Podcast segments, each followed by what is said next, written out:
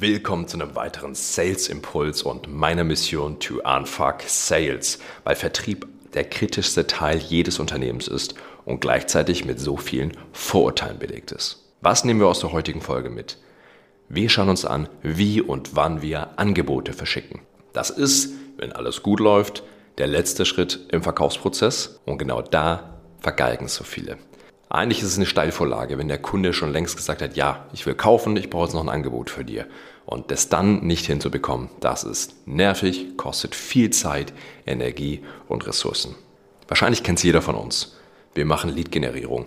Egal ob jetzt übers Telefon, auf Messen, ob wir Online-Marketing machen, ob wir E-Mail-Outreach machen, egal was. Lead-Generierung ist super aufwendig und kostet in der Zeit viel Ressourcen, Zeit und Geld. Im besten Falle hat sich jetzt jemand gemeldet auf eine Anzeige, ist am Telefon reingegangen und ist bereit mit euch zu reden. Dann macht ihr eine Qualifizierung. Ihr nehmt die ganze Energie, schaut, ist es der, die richtige Person? Ist es der richtige Bedarf? Was ist das Bedürfnis? Ist meine Lösung die richtige Lösung für mein Gegenüber? Wenn das dann auch erfolgreich war, na, dann macht ihr wahrscheinlich eine Demo, wenn ihr eine Software habt. Oder der Kunde würde gern Beispiele sehen. Der Kunde würde sich gern die Maschine anschauen all diese, diese Schritte, wo es um die Produktevaluation geht. Das ist wieder aufwendig. Und dann sagt der Kunde irgendwann total begeistert, ja, jetzt schicken Sie mir ein Angebot. Ich will jetzt wissen, was es kostet. Und dann macht sich der Vertriebler nochmal Mühe, schreibt dieses ordentliche Angebot. Das dauert auch nochmal eine Stunde, nochmal zwei Stunden. Schickt das raus und denkt eigentlich, ja, eigentlich könnte ich schon längst im CRM jetzt auf gewonnen setzen. Aber dann ist Stille. Der Kunde meldet sich nicht mehr. Keine Reaktion. Mal ganz ehrlich, jeder von uns kennt das. Jeder von uns hatte diese Situation schon. Wahrscheinlich sogar auch bei Kunden, die wirklich begeistert waren, die wirklich total hyped waren und meinten, ja klar, schicken Sie mir einfach ein Angebot, ich muss es nochmal mit dem Chef klären, aber das, das läuft. Und genau dann läuft es nicht. Also, was ist der nächste Schritt? Schreiben wir eine E-Mail, schreiben wir, Guten Tag, haben Sie mein Angebot gesehen? Ich würde mich auf eine Antwort freuen. Oder ich erinnere mich an meine Zeit in England wo nicht nur im Vertrieb grundsätzlich die Leute, wenn sie dir eine E-Mail geschrieben haben und du hast nicht innerhalb von 24, 48 Stunden geantwortet, haben sie dir die E-Mail einfach nochmal geschickt. Entweder kommentarlos oder mit so einem Hello, friendly reminder. einfach als Text. Freundliche Erinnerung. Also ich finde es eine passiv-aggressive Art, ihm gegenüber zu sagen, ey, nimm mich mal ernst. Und genau so wollen wir nicht auftreten. Genau das wollen wir ja eben nicht. Also, wer ist am Zug? Ist der Kunde jetzt dran? Das ist der Denkfehler. Nein, der Kunde ist nicht dran. Ja, rein in, im Ablauf, im Prozess ist der Kunde jetzt dran, dir positive oder negative Rückmeldung zu geben. Aber im Prozess, in der Führung seid ihr. Wir im Vertrieb sind diejenigen, die den Prozess leiten. Das heißt, wenn der Kunde sich nicht meldet, ist es weiterhin unsere Aufgabe, diesen Kontakt wiederherzustellen. So, und jetzt gebe ich euch einfach dieses eine Template, mit dem ihr von jedem Kunden immer eine Antwort bekommt.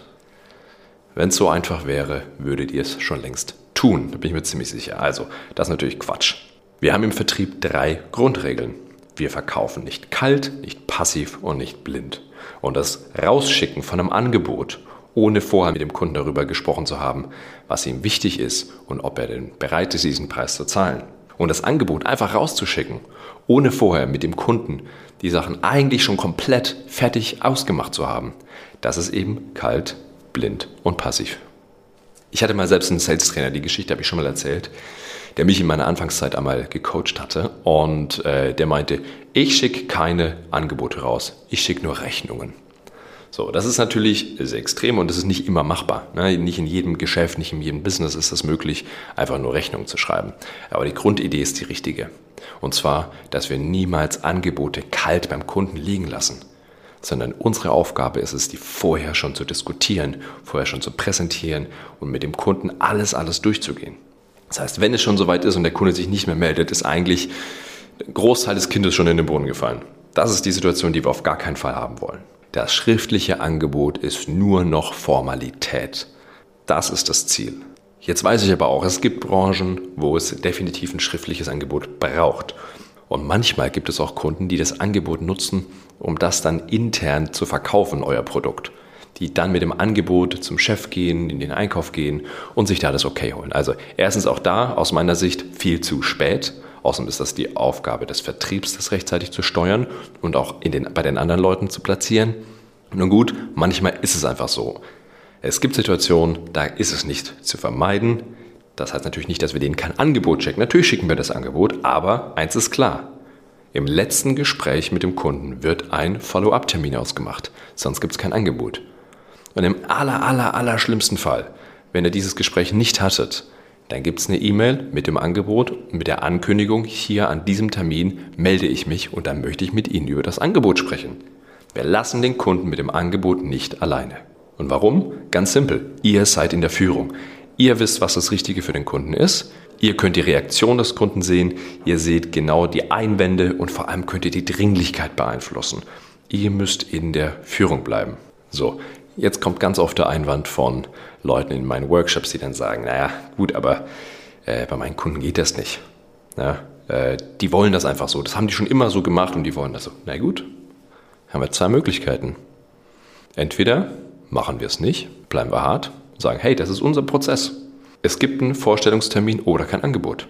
Ihr könnt auch einem Kunden einfach absagen. Oder, und das ist erstmal der Schritt, den ich als allererstes immer machen würde, je klarer ihr kommuniziert, wie der Prozess ist, desto höher ist die Wahrscheinlichkeit, dass der Kunde mitmacht. Das heißt, wenn der Kunde sagt, ja, wunderbar, okay, jetzt schicken Sie mal bitte ein, äh, ein Angebot, sagt er, klar, sehr, sehr gerne. Folgendermaßen ist unser Prozess. Ich schicke Ihnen das Angebot, dann Gespräch, dann weiter. Ne? Euren Prozess, der kann auch anders ausschauen.